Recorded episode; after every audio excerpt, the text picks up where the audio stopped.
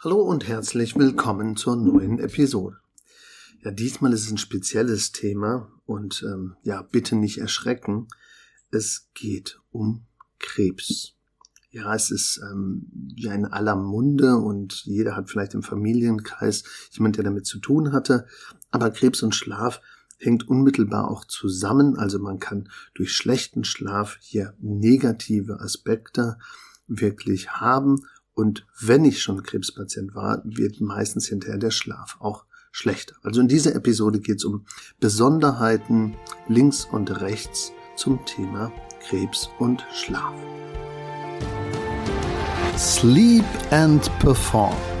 Willkommen in deinem Podcast für mehr Wachheit im Alltag durch erholsame Nächte.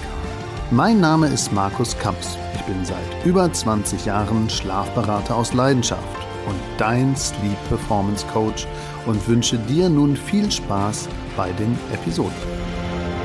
Ja, hallo, das ist eine ganz besondere Folge. Also es gab so ein Wunschthema, dass wir wirklich uns mit dem Thema Krebs auch beschäftigen. Und ich habe mich da ein bisschen eingelesen. Es gibt auch gerade passend zur neuen Jahrestagung der Deutschen Gesellschaft für Schlafforschung und Schlafmedizin auch Themen, die genau da reinpassen. Also wie Krebspatienten oft auch Schlafstörungen oder ihre Schlafstörungen auch unterschätzen.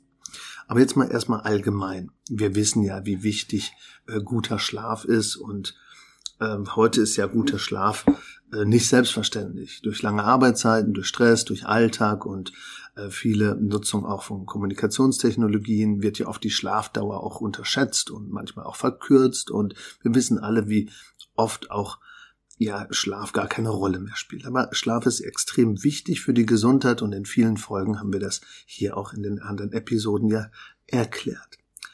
Ähm, aber das Risiko, wenn man Schlaf vernachlässigt, dass sich auch das Krebsrisiko nachweislich erhöht, das liegt eben daran, weil auch das Immunsystem dann nicht mehr ganz so gut arbeitet und wenn du regelmäßig einfach zu wenig schläfst, dann kann sich wirklich das ja, Krebsrisiko drastisch erhöhen.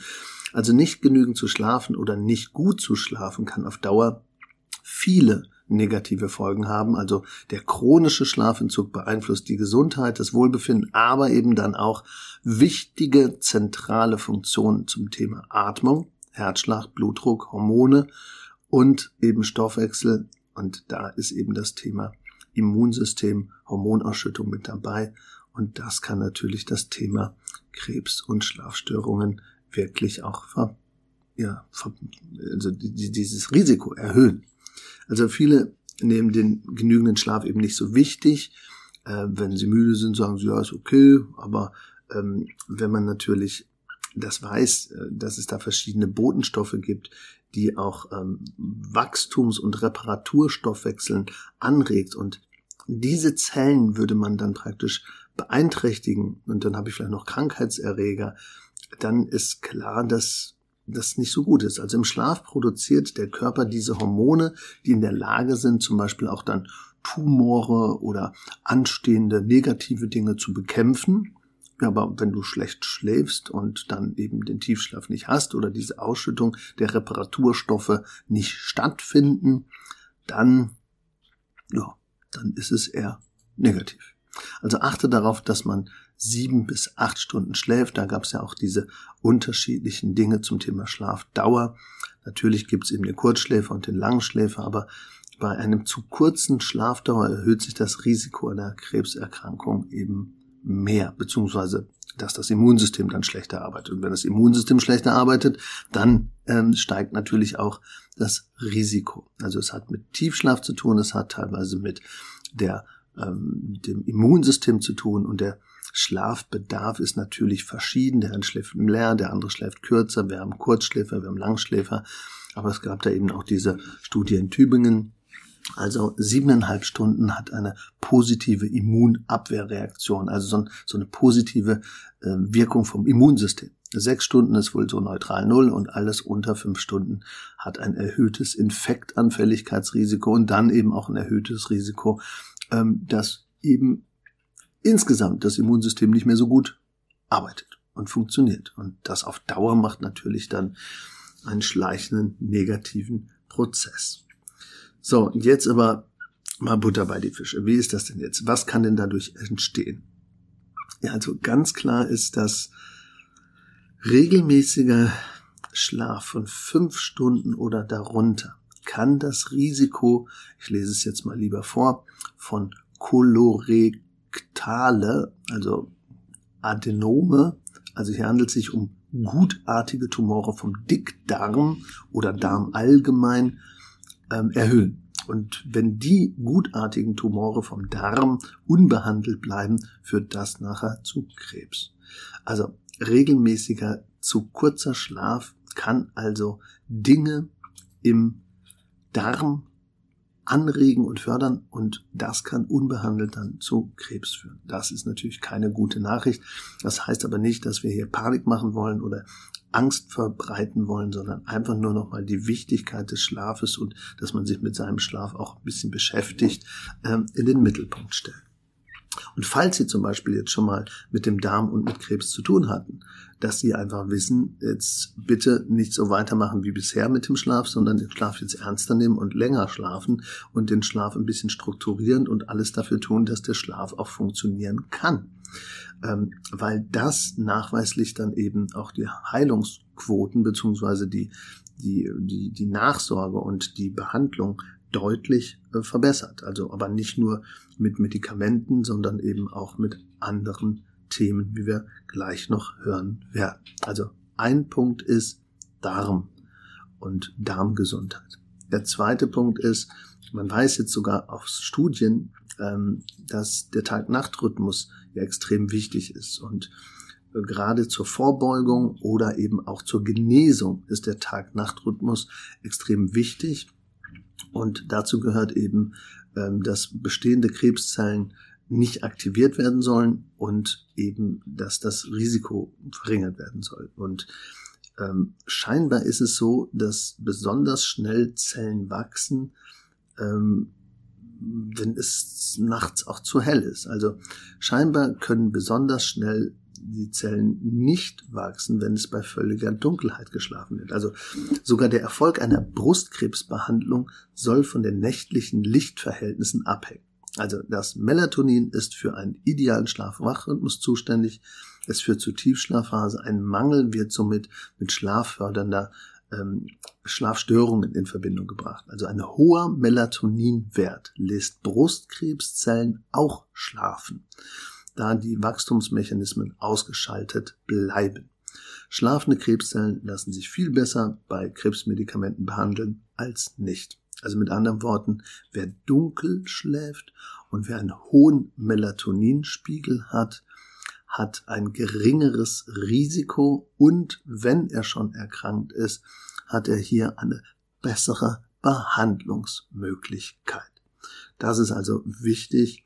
Melatonin hilft hier auch mit einem hohen Melatoninspiegel einiges im Griff zu halten oder eben dem Körper die Fähigkeit zu geben, Tumorzellen besser abzuwehren oder anders damit umzugehen. Also mit anderen Worten, Melatoninmangel und Schlafstörung und ein geschwächtes Immunsystem, das alles in Verbindung und dann vielleicht noch Stress oder noch familiäres Umfeld, ähm, was praktisch damit auch nicht klarkommt. Das setzt freie Radikale frei und macht eben die Zellen noch angreifbarer und das, äh, ja, das lässt dann eher die Krebszellen weiter mutieren und also Stresshormon und mutierte Krebszellen, ja, das ist negativ und ein guter Melatoninspiegel und guten Schlaf verbessert das Immunsystem und macht einfach einen gegenseitigen positiven Effekt.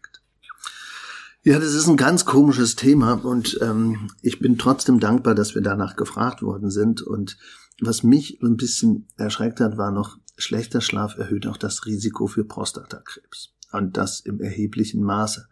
Also wer längere Zeit wohl schlecht schläft, verdoppelt das Risiko, wirklich an Prostatakrebs zu erleiden. Und noch krasser, es gibt wirklich eine Untersuchung aus Spanien, die einfach ähm, mit dem Thema Schlafapnoe auch zu tun hatte. Schlafapnoe sind ja diese Atemaussetzer, da haben wir schon öfter drüber gesprochen.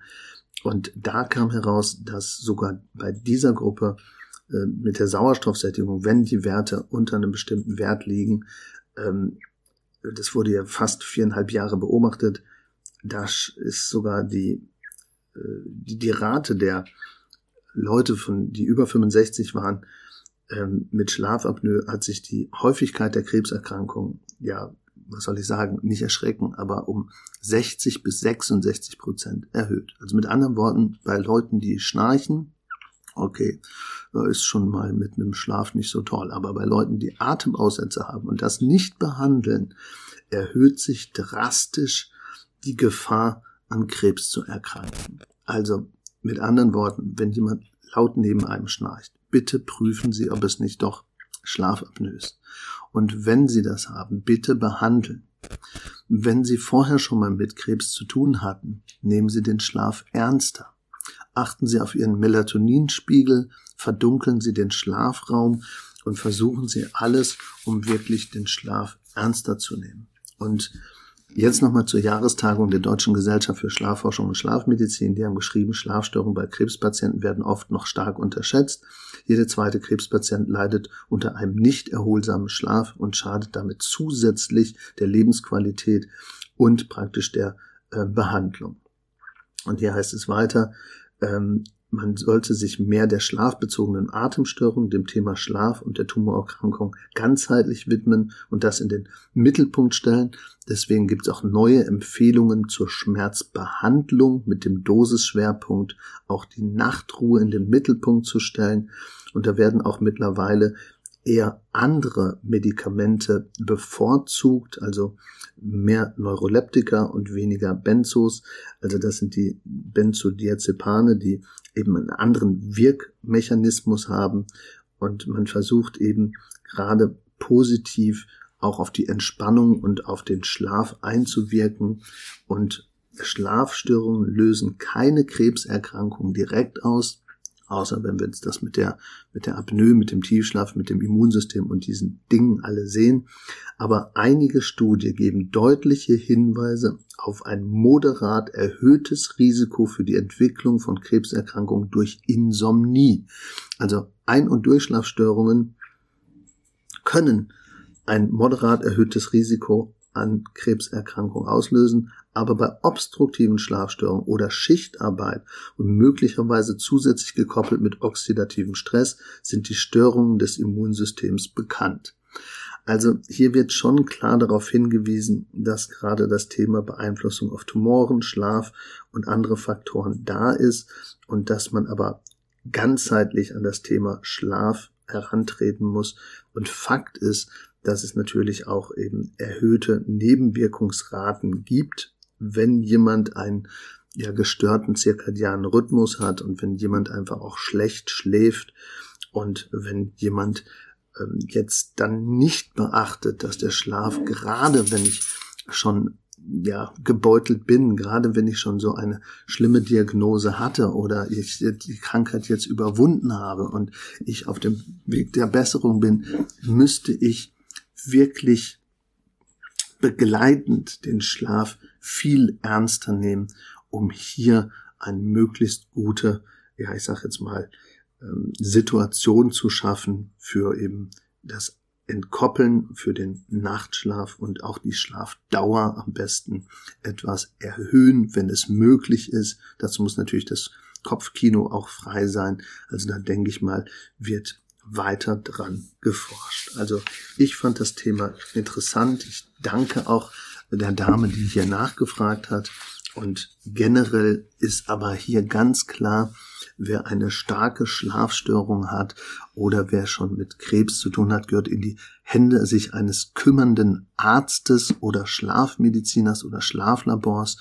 In der Begleitung können einfache Tipps sicherlich mit Trainern und Coaches angegangen werden. Aber hier braucht es professionelle Unterstützung, auch bei der Beurteilung von Medikamenten und deren Wirkung auf den Schlaf.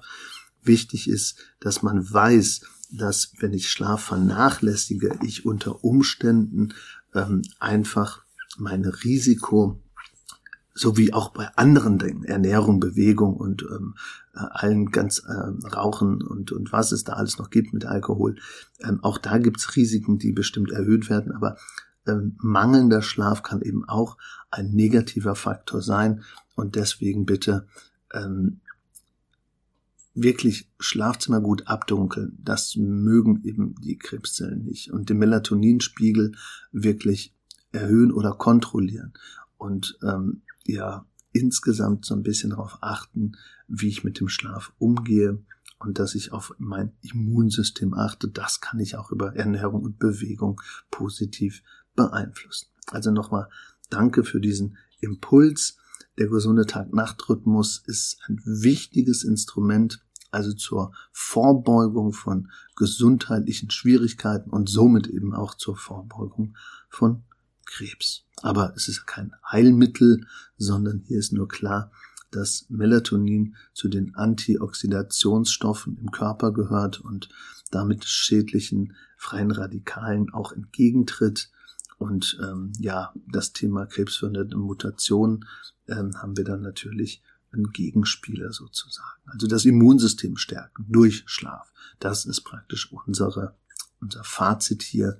Und deswegen ein bisschen mehr auf das Thema Schlaf insgesamt achten und vernetzt achten und vielleicht auch äh, bei uns auf der Schlafkampagne.de haben wir das Thema nochmal in einem Artikel verfasst. Wer da noch was nachlesen will, gerne da noch genauer.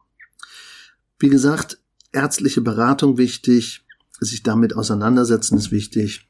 Wenn Sie damit schon zu tun hatten, sensibler sein und wenn Sie nicht damit zu tun haben wollen, dann den Schlaf ernster nehmen und ein bisschen auf die Struktur achten. Mit den üblichen Themen Lichtsteuerung, Taktkontrolle und eben manchmal auch, ja, ganz blöd, das passende Bett. Wenn Sie also ein eigenes Schlafcoaching brauchen oder eine persönliche Beratung oder vielleicht auch ähm, zum Thema Bett was wissen wollen, melden Sie sich gerne bei uns, schreiben Sie uns und bleiben Sie praktisch am Thema dran. Also mit dieser besonderen Folge wünsche ich Ihnen allzeit guten Schlaf. Ihr Schlafberater aus Leidenschaft, Ihr Markus Kamps.